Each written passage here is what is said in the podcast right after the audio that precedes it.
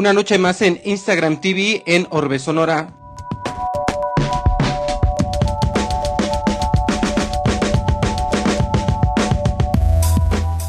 En Radio Universidad San Luis Potosí 88.5 FM, aquí en la ciudad de San Luis Potosí 91.9 FM en la ciudad de Matehuala.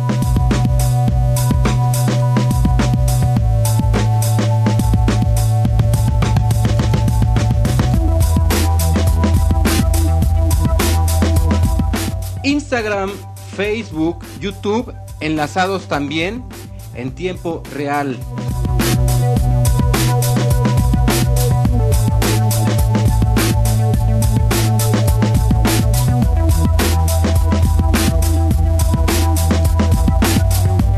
Y está aquí Anita Neumann. Vamos a enviarle su solicitud. Ah, ya me la enviaste tú, Anita.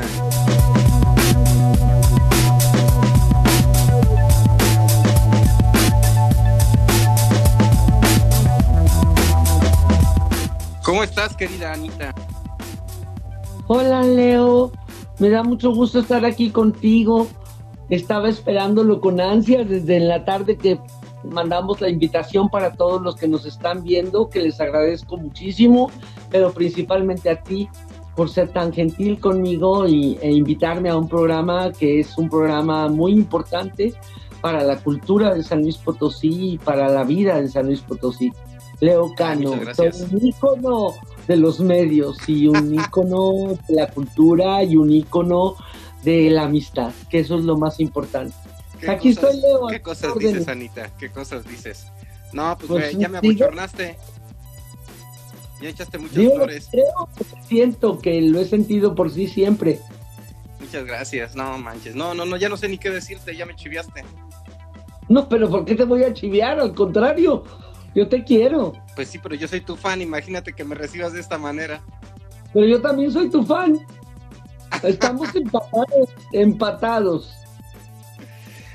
ay, Janita, no me lo esperaba, gracias. Oye, ¿qué, ¿qué andas haciendo ahorita? Qué bonito, qué bonito tu sala, ¿eh? ¿Qué bonita qué? Qué bonita sala, qué bonitos cuadros, qué bonitos libros, qué bonito ambiente. ver aquí porque pues sí, mi casa es mi vida. Yo te comentaba hace tiempo que tuve el privilegio de que vinieras y que platicáramos tanto y que hemos sido amigos de tantos años, que mi casa es mi vida.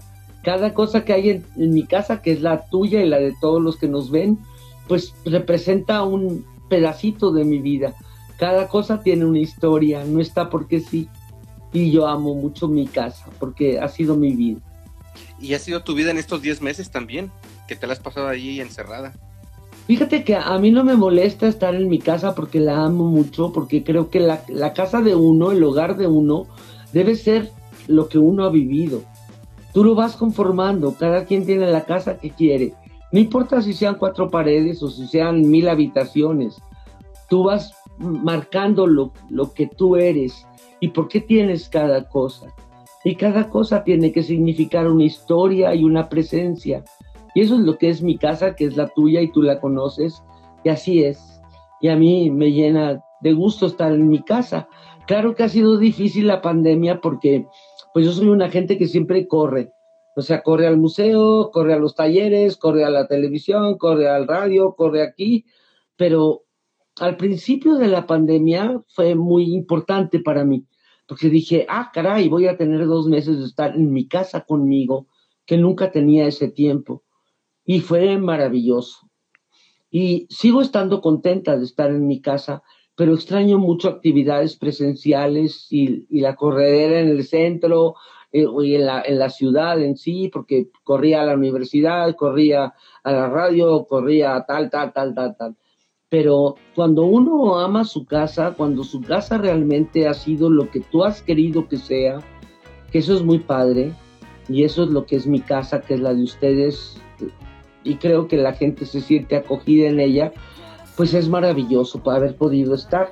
Y claro, de repente hay cosas que se han perdido, como algo de la creatividad en cuanto a estar en el teatro, estar en la narración oral, estar en la literatura, que sigo estando, pero que no puedo estar presencial, que no puedo tener funciones, que no puedo estar con mis amigos, ha sido difícil como creo para todos pero lo que más me ha gustado es poder estar conmigo todo este tiempo. Y yo creo que la gente deberíamos de verlo así. Fíjate que para mí hay tres soledades, tres soledades que son muy diferentes. Una es cuando tú estás en un lugar donde hay mucha gente y estás solo.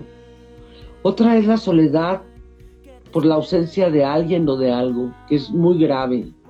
Pero la soledad maravillosa es la soledad contigo mismo. Y esa es la que yo amo y es la que he logrado vivir en todo este tiempo. Estoy conmigo, me platico mis cosas, me regaño, cuento cosas y veo todo lo que tengo, que, no es porque sea mucho lo que tengo. En, en cantidad sí, porque minimalista nunca he sido, pero en cuanto a historias, cada cosa que está en mi casa representa una historia. Nada está porque sí. Todos me hablan de mis amistades, de mis vivencias, de la vida que yo he vivido, que ha sido aventura todo el tiempo, porque a mí me mueve la capacidad de asombro y el asombro es diario. Es diario saber que cada día es diferente y eso está en ti. Puede ser una vida aparentemente monótona o con una rutina, pero yo la veo distinta y encuentro emociones en cada cosa de lo que veo.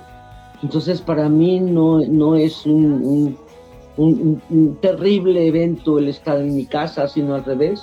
Al principio dije, pero si nunca he podido estar tanto tiempo sola en mi casa conmigo y con mis cosas.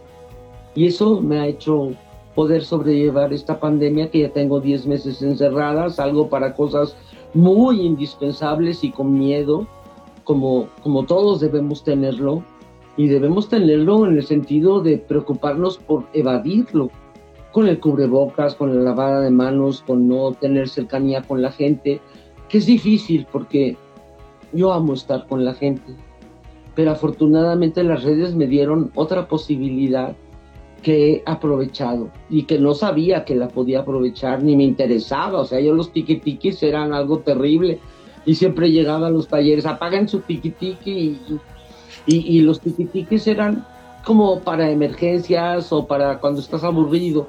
Y me di cuenta que las redes sociales me permitieron seguir en contacto con mi vida. Y eso es muy bueno, aunque claro que quisiera poder abrazarlos, besarlos, y estar presencialmente con ellos. Así que, pues aquí estoy en tu casa, Leo, que tú conoces y que ha sido padrísimo cuando viniste, que platicamos padrísimo, que nos interconectamos más de lo que siempre hacíamos en un lugar que yo amo y me encanta tener a la gente en mi casa. Para mí lo más padre ha sido tener a la gente en mi casa. Me encanta que la gente venga a mi casa y que la gente se sienta tan acogida porque la, la casa te acoge y te acoge porque es mi vida. O sea, no es, no es una casa porque sí, y, no está nada porque sí, sino porque es la vivencia de uno mismo, que creo que eso es lo que deberíamos llamar hogar. Tú eres literatura, Anita. Oye, ¿te acuerdas cuando nos conocimos? ¿O cómo nos conocimos? No, no me acuerdo, pero fue hace mucho tiempo. Cuando yo trabajaba en Canal 13, que hacía cultura, ¿recuerdas? Que hacía periodismo cultural y que te entrevistaba. Que por ahí había una situación que creo que no te habían dado unas becas, Eudoro. ¿Una este, qué? Y estaba, unas becas, eh, que, no te, o, no, eh, un pago, no recuerdo, no te habían pagado y estábamos hablando sobre el tema de, que no es algo distante de ahora, del apoyo de los artistas locales, y entonces eh, eh, eh, entrevisté al entonces presidente de la Secretaría de Cultura. No era Secretaría de Cultura, era, no me acuerdo cómo. Cuál era el... Ajá, y entonces estaba Eudoro, estaba Eudoro ahí, y le preguntaba, oye, era? Era, Eudoro Fonseca, era Eudoro Fonseca. Ah, bueno, Eudoro entró antes de que se hiciera Secretaría, porque primero fue Consejo de Cultura, luego Instituto de Cultura, y después... Era el Instituto de Cultura era Instituto de Cultura. Y entonces tú decías, no, pues que no sé qué, que no me han pagado. Y le pregunté a Eudoro, oye Eudoro, pues qué onda con, pues hay artistas que dicen que no les has pagado, que no sé qué, no, no, no, a todos les he pagado. Y Anita, este es uno de los artistas. No, no, no, con Anita me llevo muy bien. Entonces lo que hacía fue, fue contrastar, en esa entrevista contrasté el discurso de Eudoro contra, contra el tuyo, ¿no? Es decir, mostrar las dos realidades. Obviamente él estaba defendiendo una postura eh, institucional y tú aquí este pues tu propia postura y fue un contraste en donde pues se sentía eh, que alguien era demasiado oficialista y obviamente no eras tú, ¿no? Y me dijiste, ay Leonardo, ya me, ya me vi que me pusiste ahí como gallos de pelea, ¿no? Le dije, Anita, pero esa es la verdad, o sea, es, este, es lo que está pasando y es nuestra realidad. Y a partir de ahí eh, nos enlazamos más todavía porque nos empezamos a apreciar y a, observarnos un poquito más. Digo, yo soy fan tuyo de toda la vida, desde que estabas en, bueno, no toda la vida, desde que estabas en FM Globo, eh, con los cuentos, ¿no? Yo encendía esos cuentos eh, cuando íbamos a comer y se me hacía formidable y fantástico que existiera literatura en una estación de en la radio comercial en San Luis Potosí. En la más comercial. Globo Estéreo y Estéreo Rey, de mi queridísimo amigo y compadre después, Elías Navarro, eran las estaciones que más rating tenían. Y yo estaba ahí. Y fue maravilloso con Elías, que fue mi amigo desde muchos años antes. Y yo quería tener un programa de radio. Y él me dijo, órale, saca tu licencia de locutor. Y la saqué, que en esos tiempos sacar una licencia de locutor no era cualquier cosa, ¿eh? No era como ahorita que el sindicato te pone una firma o la, y aunque no tengas estudios y aunque no tengas nada, eran, era muy fuerte. Y bueno, afortunadamente la conseguí y entré al programa. Y le dije a Elías Navarro algo que nunca voy a olvidar y que quiero, un hombre maravilloso que empezó con la FM en San Luis Potosí cuando iba a empezar una FM en San Luis Potosí en mis tiempos, que yo era muy joven, bueno, la FM era algo espectacular. Y entonces se fueron amigos míos a mi casa, bueno, a la casa de mis padres, prendimos la consola, que era de esas consolas grandotas como un mueblezote, y ahí estábamos todos listos a esperar la primera señal, que fue la XHOD. XHOD. Otra dimensión en radio, que finalmente llegó a ser Globo Estéreo cuando yo entré. O sea, Elías Navarro creó la primera estación de FM en San Luis Potosí y para mí era algo importantísimo y, lo siguió siendo. Y bueno, Elías y yo tuvimos contacto desde que yo era muy jovencilla. Él era el maestro de ceremonias en los bailes de entonces que ya no existen, en donde te sacaba a bailar el, el, que, que, no te gustaba y, y, no querías bailar con él, o el que sí, que te quedaba sentada. O sea, era una época muy distinta, pero desde ahí empezó nuestra amistad y él me dio toda la libertad de lo que yo quería. Le dije, la única cosa que te pido es que no haya anuncios comerciales. Y Elías Navarro me dijo, estoy de acuerdo. En la estación que más anuncios comerciales tenía de todo el estado de San Luis Potosí. Y me lo cumplió. Entonces empecé con ese programa en radio, que Elías le puso el nombre, que era terrible, síntesis de San Luis Social. Y yo, ¿qué? Ah, sí. Sí, para que y va Juanito Pérez de la mano de Petrita López del Carranza, o sea, una cosa como mosaicos que tú no debes haber vivido, pero en el Sol de San Luis, cuando adolescente, preadolescente, diría yo, había una página completa en el Sol de San Luis que se llamaba Mosaicos y te decían que Chuchito andaba con Petrita y que caminaba por Carranza y yo, o sea, yo sentí que el corazón se me, se me iba, o sea, yo no puedo, no puedo. O sea, yo no reprocho nada de la sociedad, pero no me considero una gente que le interese mucho la socialite desde que era muy chica y que aprecio muchísimo a toda la gente de cualquier clase social, pero no marco las diferencias sociales ni de que fueras así. Entonces fue muy difícil para mí porque yo entendí que la libertad era que yo dijera lo que quisiera.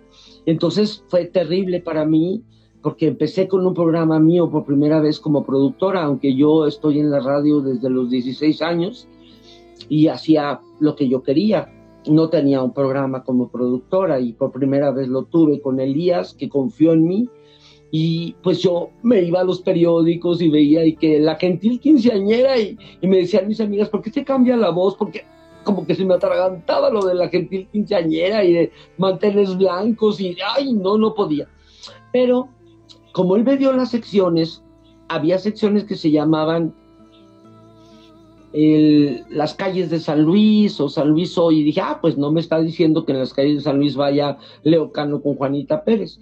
Y entonces empecé yo, de mi moto propio, la primera cosa que conté cuando hablemos de San Luis, se llamaba una sección, empecé a hablar del gallo Maldonado. Fue la primera leyenda que yo conté, hablar de este personaje maravilloso del gallo Maldonado, que le decían el gallo porque tenía un pelo que se le saltaba de gallo, pero también había otras versiones.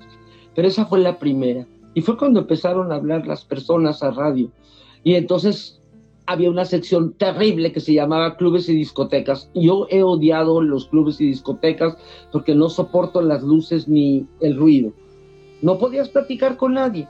Entonces dije, ¿cómo voy a hablar de eso si no lo conozco? Pero como no decía qué clubes, yo empecé a basarme en los clubes como el Club de Leones, como los Rotarios, que invitaban gente, los otros, a hablar de temas específicos, como el SIDA, por ejemplo, que me tocó a mí ser la primera que hablara del SIDA tiempos antes de entrar a la radio, a la radio ya en firme, que, bueno, decir la palabra condón, era así algo terrible, ¿no? Y ver cuáles eran las, las formas que había para que tú pudieras prevenir o cuidarte. Y fui la primera persona que lo dijo en público y se me atoraba, ¿no? O sea, decir, cuídense, usen condón, no tengan... Eso era gravísimo, te estoy hablando de hace muchísimos años. Yo empecé en Globo en el 1991. Sí, fue en los 90 cuando empezó todo ese tema del SIDA. antes de eso, hablar de, de salud como jefa de comunicación y me tocó tener el primer caso de SIDA en San Luis y moverme y hacerlo. Y era así como, Ana Neumann dijo esta palabra, ¿no? Entonces, pues yo empecé a, a tomar de esos clubes temas interesantísimos como fue, por ejemplo, la llegada del primer satélite, y, entonces me iba con eso en lugar de clubes, de que Juanito con Y discoteca, pues no sabía hablar ni del rayo láser ni de nada. Pero empecé a meter las cosas que a mí me han interesado siempre, que ha sido una de ellas muy importante, la tradición oral, que, que, que hasta la fecha sigue siendo uno de mis más importantes temas en mi vida y por eso lo del gallo Maldonado y de cosas, y yo aprovechaba los nombres que me dio Elías para eso, para meter otras cosas que no fueran la quinceañera y la dulce, que, que, yo respeto y que de enero y que qué bueno que lo hagan, pero que, que realmente yo me sentía muy mal. Cumplí 100 programas, era diario el programa, y había una secretaria que se llamaba Lupita, y me dijo, oiga, ¿ya se dio cuenta que hoy cumple 100 programas? O sea, tenía tres meses y medio al aire. Y no, no me acordaba. Entonces se me ocurrió invitar al propio Elías Navarro, Elías Navarro Martínez, y a un gran nombre que quise mucho, que, bueno, ahorita lo pienso y, y me da ganas de llorar, que fue el cronista de la ciudad muchísimos años, que fue el licenciado Medina Romero. Y el licenciado Medina Romero, que fue cronista de la ciudad, aquí está pasando algo a el licenciado Jesús Medina Romero, que fue muy amigo mío, que era un hombre difícil y que yo conocí gracias al padre Montejano, que fue mi íntimo amigo, pues nos caímos bien. Entonces invité a Jesús Medina Romero y al propio Elías a celebrar los 100 años del programa, que yo no me hubiera dado cuenta si no hubiera sido por la secretaria Lupita que me seguía. Y empezamos a hablar de San Luis, del San Luis de antes, de los bailes de la universidad, de los globos, que era un centro social importantísimo que mi papá nunca me dejó ir, pero que era muy importante. Y así empezó y seguimos y seguimos y pasó la media hora y Elías decía no metan, no metan nada y duró hora y media con muchísimas llamadas de que la gente estaba encantada de escuchar lo que yo amaba. San Luis en primer lugar, porque San Luis es mi tierra, es mi cuna, pero también de todo lo que es la historia viva de los pueblos. Y duramos una hora y media o más, sin cortes, hablando de todo eso.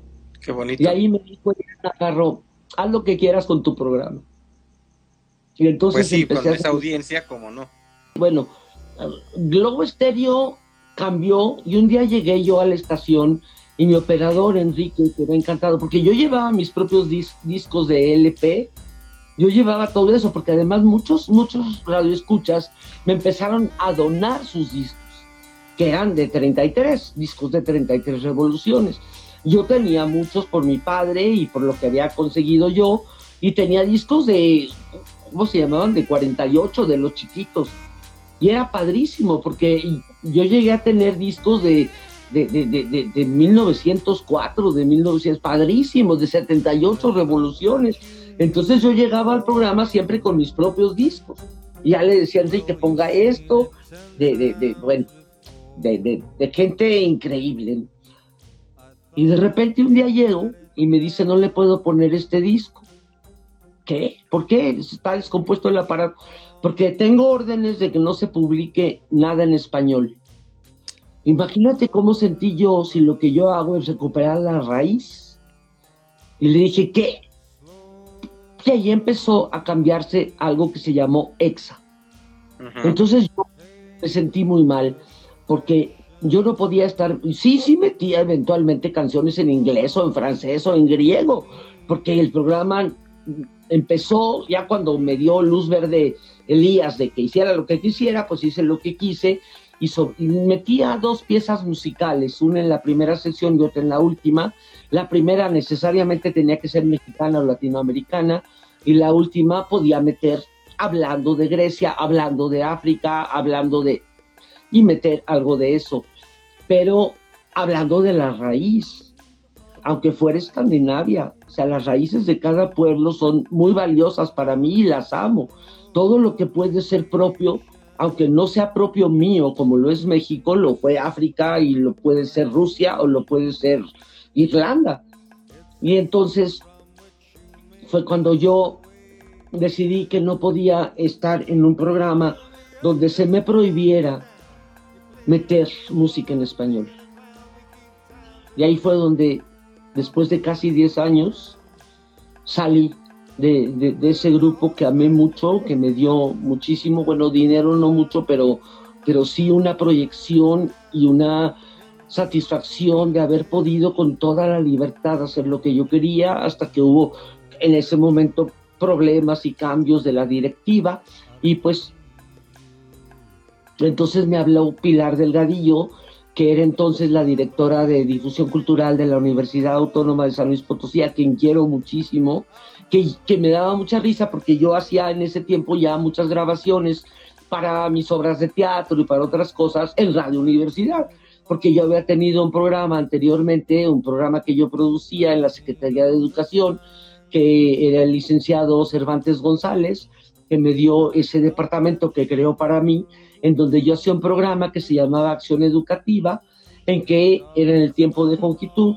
yo tenía que hablar del manual de educación que hizo o algo así se llamaba de Jonquitud, pero yo aproveché para meter cuestiones de cultura, porque siempre he sido una gran promotora del, del arte y la cultura y de la sensibilización, y entonces lo hacía en Radio Universidad, con un convenio que había con la universidad y la Secretaría de Educación, entonces me conocían todos los que estaban ahí, porque grababa con Pepe Carrillo, estaba entonces Radio Universidad, en hoy es la casa, el, el, ay, se me olvidó, qué barbaridad, es que estoy tan emocionada que me, en la caja real, ahí estaba Radio Universidad en ese tiempo, era una cabinita, grababa con Pepe, pero entonces metía otras cosas, o sea, metía lo que me pedía la secretaría, pero también metía cosas que tenían que ver Iba a decir con la cultura, pero tú sabes que la cultura es todo lo que el hombre ha hecho. Con, el, con, las artes, ¿no? No se confunde con, la, con el arte. O sea, hablas de cultura y la gente piensa en el arte, pero cultura es todo, desde la rueda o desde el fuego. Entonces yo metía cosas de arte que tenían que ver con la música, que tenían que ver con la literatura y lo demás que tenía que ver con la educación, muy principalmente en las campañas. Y entonces con esa idea fue muy raro porque yo seguía grabando en Radio Universidad para cosas personales y todos me conocían y estaba Manuel Carrillo de director en Radio Universidad en ese tiempo, en el principio. Y entonces me decían, escuchamos tu programa, entonces me daba mucha risa que en la universidad escucharan mi programa en la estación más comercial que había en San Luis Potosí, ¿no? Pero que gracias a, a Elías Navarro no había anuncios comerciales. Eso fue algo insólito. O sea, aventarte ese tiempo sin un anuncio comercial que eran los patrocinadores. Y entonces Pilar Delgadillo me habló y me dijo que ya me había hablado, ya me había dicho, vente para acá, vente para acá. Pasó eso de EXA y de que ya no podía meter música en español, que, eran, realmente era una sola pieza, pero pues empezaron a meter otro tipo de cosas mucho más eh, con la cultura de Estados Unidos y con otras cosas que no, no van conmigo, no iban y no van. Y entonces entré a Radio Universidad en el año 2000, el primero de febrero.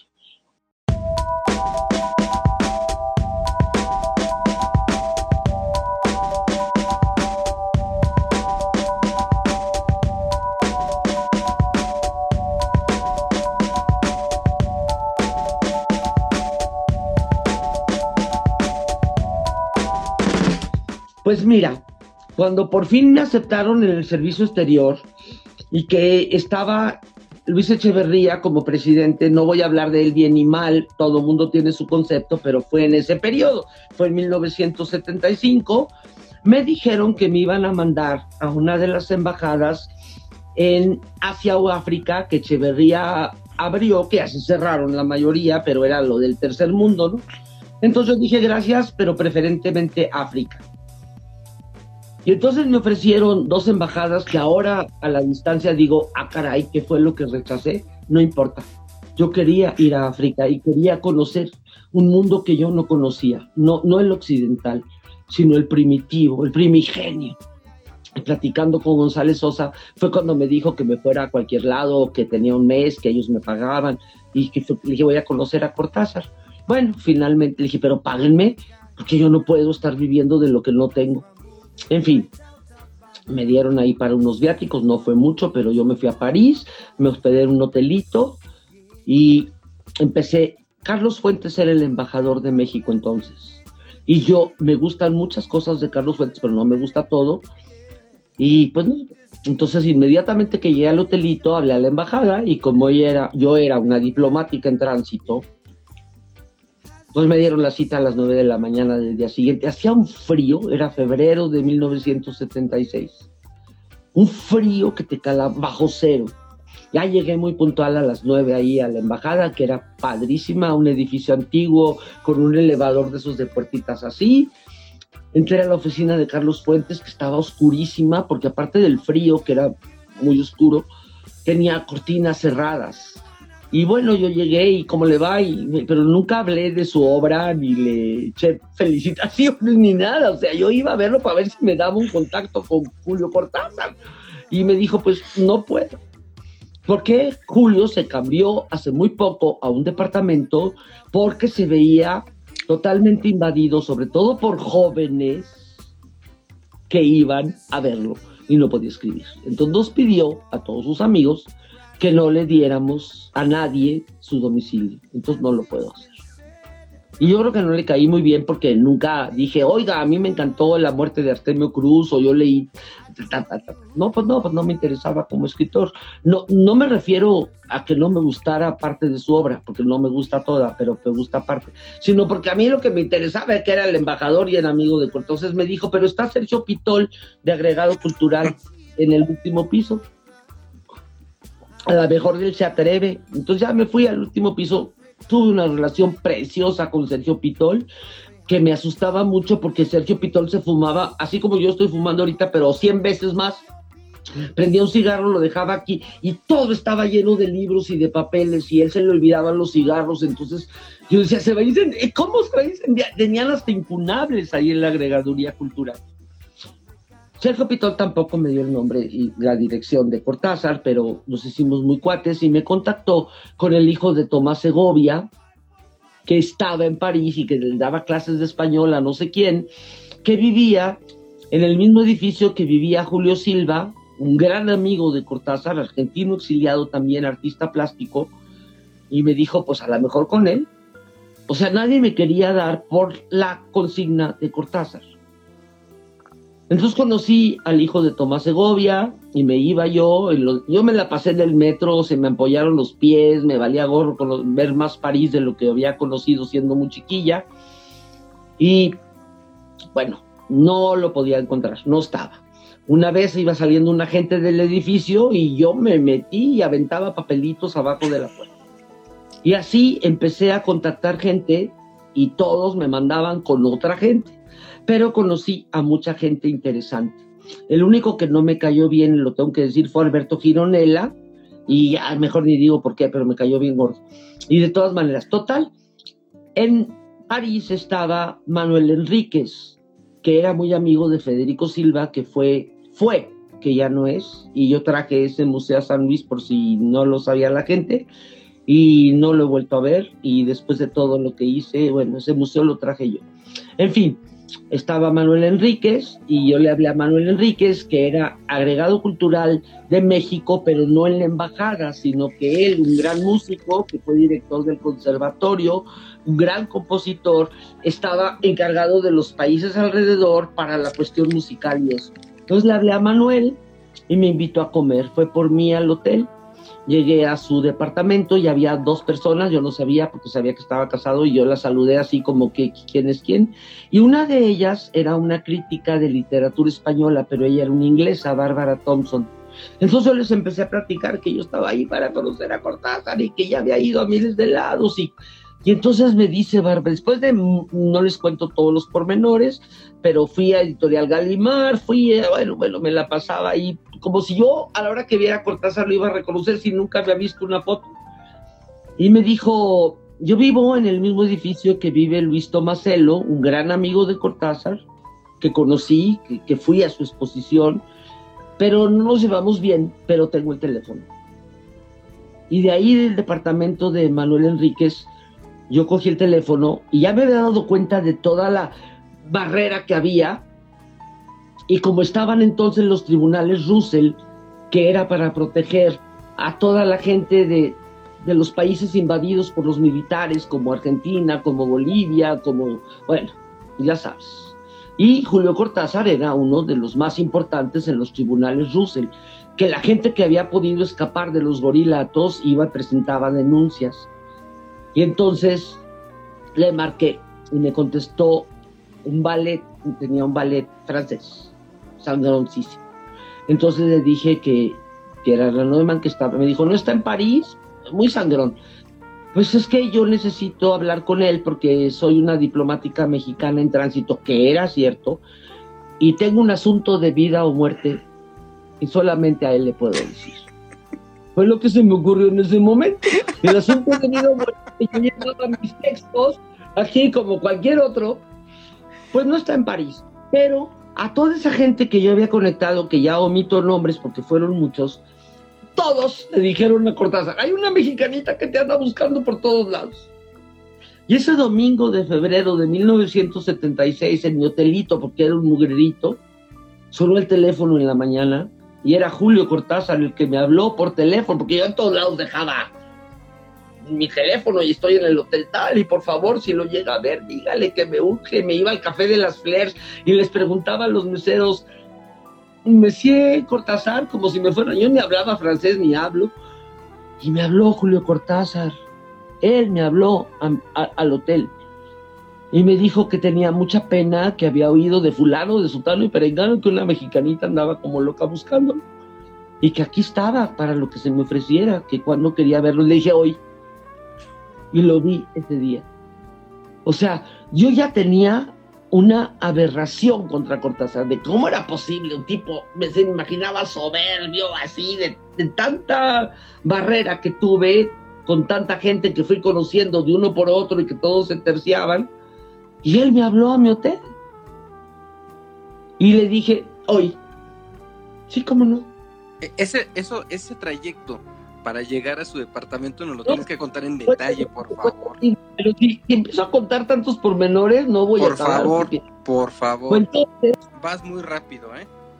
Pues tengo que ir rápido porque tú me dijiste que dos horas y no me alcanza el tiempo. Mira, tú somos trasnochadores. Yo mientras haya algún televidente, iba a decir. Aquí hay, aquí hay este yo ese día ya me había ido, ya me había ido en la mañana con, con, con Julio Silva, que acababan de publicar un libro, Julio Cortázar y Julio Silva, que se llama Silvalario, que no conseguí, hasta hace muchos años después lo conseguí en la librería Andrea Andrea en Zacatecas, o sea, muchos años después.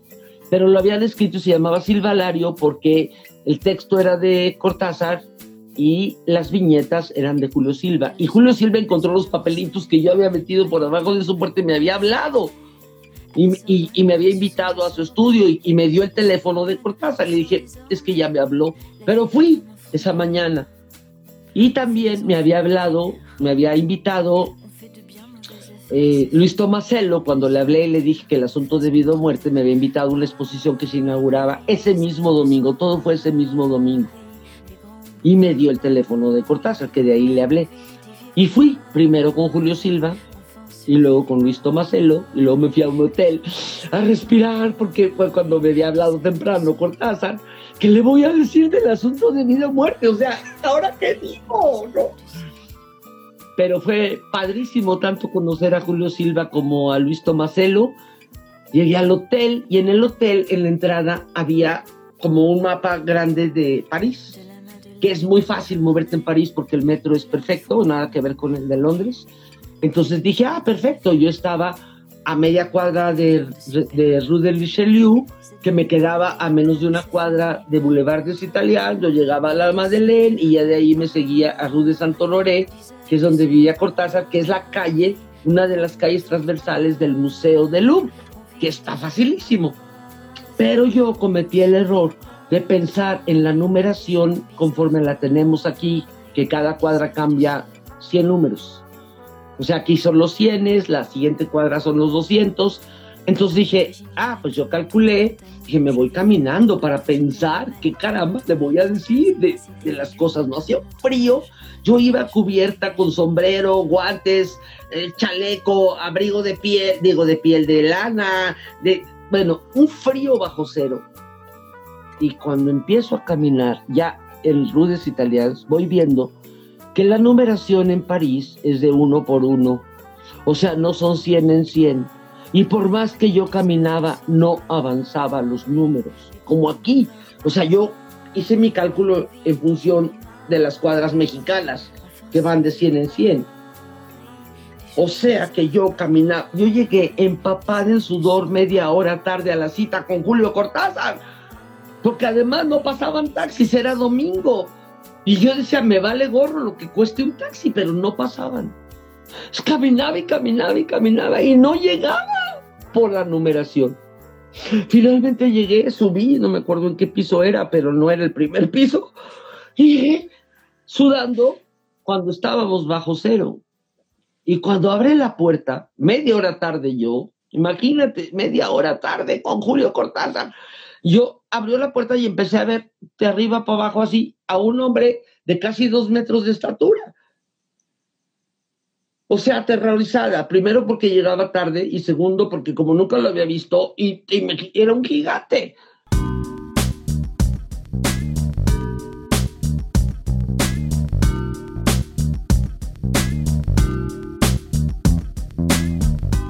Fue tan generoso se me vio como estaba, chorreaba sudor cuando estábamos bajo cero de todo lo que había corrido y caminado. Abrió la puerta con una gentileza, con una bondad. Él se dio cuenta inmediatamente que yo no iba a ningún asunto de vida o muerte. Y él estaba solo. Era un departamento muy chico. Tenía más discos que libros, porque él siempre dijo que fue un músico frustrado pero él era gigante, o sea, era gigante, con sus ojos azules, de una mirada tan dulce, su barba, aquellas piernas que aventaba así hasta el otro lado. Me ofreció un oporto, yo era una burra, no sabía ni beber, hombre. Y le dije que sí, cómo no. Y él se tomó un scotch. Creo que yo me tomé como dos oportos y él como tres scotch. Sacó sus cigarros, afortunadamente, que yo también fumaba y fumo empezamos a platicar él y yo solos. Eso fue por lo menos dos horas y media, casi tres. Nunca hablamos del asunto de vida o muerte, ni nunca le enseñé mis textos, los puse en una especie de sofá que tenía ahí. Era una sala chiquita, tenía un escritorio del otro lado, tenía libreros y discos, se veía al fondo un bañito que no usé y dos, dos cuartos. Era, era un departamento chico realmente. Platicamos tanto, no platicamos casi de literatura, platicamos de la gente que estaba viviendo toda la opresión en los países de Sudamérica y algo muy importante para mí fue que platicó mucho de Octavio Paz, a quien yo había conocido estando en Guadalajara estudiando, y Octavio Paz me había invitado a trabajar con él. Qué bueno que no acepté, porque yo había escrito una tesina sobre el laberinto de la soledad, libertad bajo palabra. No existía postdata todavía entonces. Y yo era muy joven. Y entonces me habló mucho de Octavio Paz decía que era un gran poeta que en ese tiempo no había sido suficientemente eh, reconocido por la gloria que tenía. Platicamos de los golpes de Estado, de la gente, de literatura. Me platicó muchas cosas, me platicó que cuando vivió en la granja, porque yo no sé si tú conozcas la historia de Cortázar, él nació en, en, bueno, cerca de Bruselas, su papá era diplomático en Bélgica, tenía una hermana, se regresaron a Argentina y el papá se largó y nunca volvió. Entonces la mamá se fue a vivir con, con Julio y la hermana a una granja. Y ahí Julio empezó a leer como un loquito y me decía que observaba mucho a los animales de la granja y que odiaba a las gallinas. Eso no creo que esté en ningún libro, porque no lo he visto y he visto muchas biografías y muchas cosas. Y él me dijo que odiaba a las gallinas y le dije, ¿por qué? Me dijo, porque yo veo todos los animales que tienen un propósito de vida, menos en las gallinas, pero ponen huevos, le dije. Sí, pero por inercia, me dijo. Así me dijo. Eso nunca se me va a olvidar. Pasé una tarde noche inolvidable con él. Le conté que tenía un libro escrito me dijo, ya habrá el tiempo en que yo lo lea. Le deseo lo mejor en Addis Abeba y bueno, la plática fue maravillosa y yo con el Oporto, que, bueno, me supo a gloria, pero yo ni conocía de mayormente de, vinos. Y me dijo que tenía una cita con un mexicano que quería hacer un cortometraje o algo de un cuento de él. En ese momento caí quién era porque a todos los sitios donde yo fui a buscar a Cortázar, yo vi una cara muy conocida que yo quería saludar. Y era un señor que ahorita se me olvida el nombre, que tenía un programa que se llamaba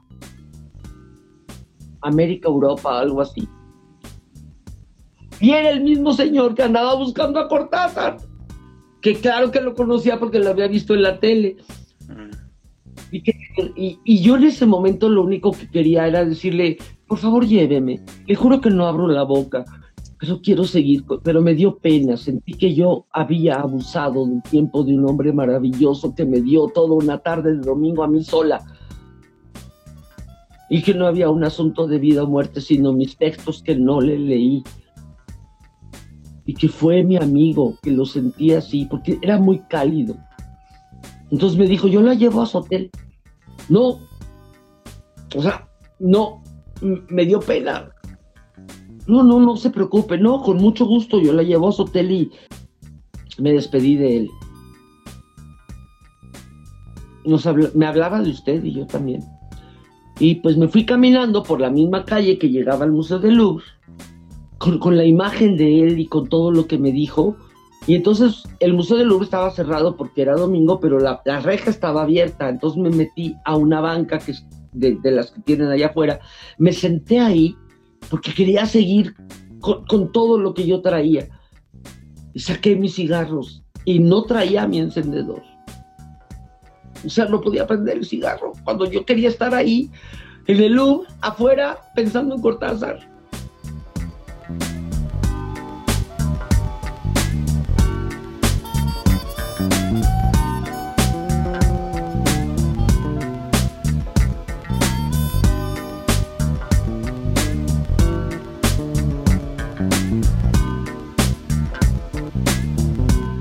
Me despedí de él. me hablaba de usted y yo también. Y pues me fui caminando por la misma calle que llegaba al Museo de Louvre, con, la imagen de él y con todo lo que me dijo. Y entonces el Museo de Louvre estaba cerrado porque era domingo, pero la, reja estaba abierta. Entonces me metí a una banca que de, de, las que tienen allá afuera. Me senté ahí porque quería seguir con todo lo que yo traía. Y saqué mis cigarros y no traía mi encendedor. O sea, no podía prender el cigarro cuando yo quería estar ahí en el Louvre, afuera, pensando en Cortázar.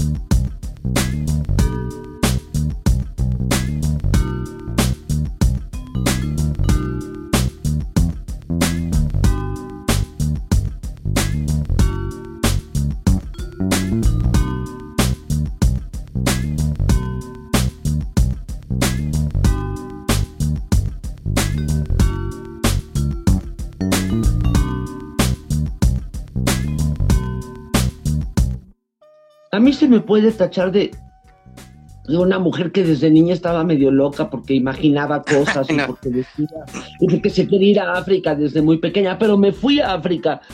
Y una mujer que decía que iba a conocer a Julio Cortázar sin tener ningún teléfono en París. Y conocí a Julio Cortázar. Y si tú no tienes sueños, hay que buscar cómo lograrlos. No quedarse en lo que aparentemente el mundo te está dando. ¿Y qué es lo que el mundo te está dando? Sobrevivir. ¿Y cómo? Tú tienes que buscarte y encontrarte. Y yo afortunadamente tuve una familia que me dio la oportunidad de ser libre, que me apoyó siempre que quise y que no pensó que su hija estaba loca, sino que era una gente que pensaba diferente, como la mayoría deben de pensar y acaban sumisos. Y yo no quiero una gente así. Yo quiero que todos se encuentren, cada quien que busque su mundo, cada quien que busque sus emociones y que busque sus sueños, que pueden ser muy distintos a los míos, pero que en ellos debe estar la libertad, la justicia, la honestidad, la autenticidad,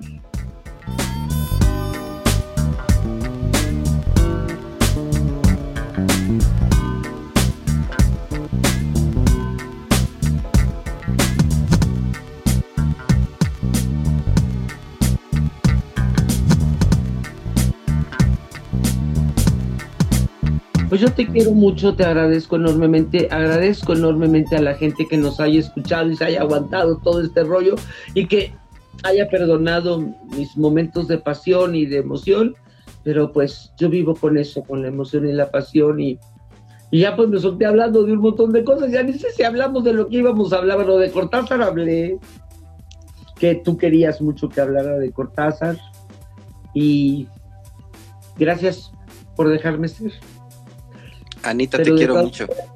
De todas maneras hubiera sido, porque, porque eso no me lo puede quitar nadie. Te quiero mucho, Anita. A pesar de, la hambruna que vivimos los artistas ahora. Una hambruna muy seria. Muy difícil quiero, la situación. Yo también. Gracias por todo, Leo. Mucho éxito siempre. Plenitud para ti. Te quiero mucho. Te quiero mucho y que estés muy bien, Anita. Y cualquier cosa, pues ahí nos echamos un grito y platicamos esto para que. Para Pero para Alberto, que si él me produce, pues que se comunique conmigo, porque yo soy un agente de la voz, pero no de la producción pero en tu tecnológica. Facebook, Que se comunique en tu Facebook, porque aquí en Instagram ya ves que estás empezando a, reutilizarlo. A lo mejor no vas a, identificar los mensajes o cómo estás agarrándole la onda, pero igual que te, por Facebook que te pues, busque, ¿no? Instagram. Bueno, ya me voy. Ya me voy porque me da pena porque yo contigo podría seguir hablando hasta pasado mañana. Pues así lo, vamos a hacer más sesiones, ¿te parece? Sí. Muy bien. Muchas gracias, Anita. Y hablaremos de otra cosa, del teatro, de la narración oral, de la literatura, de la historia. ¡Ay, qué maravilla! Que sí tengo muchas historias sobre la historia. Lo sé, lo sé. Lo sé, Anita. Muchas gracias por todo. Yo también te quiero mucho. Cuídate mucho, Anita. Qué bueno que te estás cuidando. Qué bueno. Yo le, yo ya le apagué. Yo aquí le pago. Ya, ya salió Anita. Pues muchas gracias a quienes estuvieron aquí con nosotros en esta transmisión. Nos eh, tenemos una transmisión en la siguiente semana. Esto que estamos aquí viendo, pues se va a quedar grabado en Instagram, en donde lo pueden volver a ver. Nunca había transmitido tanto, eh, dos horas 52 minutos, casi tres horas de transmisión, pero es que Anita es una mujer que tiene mucho, mucho de dónde contar. Además, yo la quiero y la aprecio mucho. Y yo hemos logrado conectar una, una de manera muy, muy, muy, muy personal. Eh, no sé, es nuestra forma de ser, es eh, quizá que los dos nos sorprendemos igual por, por todo y porque hemos luchado para no perder esa capacidad de, de sorpresa y emocionarnos de lo que veamos. Y eso como que nos ha retroalimentado, no sé, y nos la pasamos muy bien. Pues muchas gracias a todos, a quienes estuvieron aquí. Hasta luego, buenas noches. Estamos al aire en la siguiente emisión que es en una semana. Hasta entonces.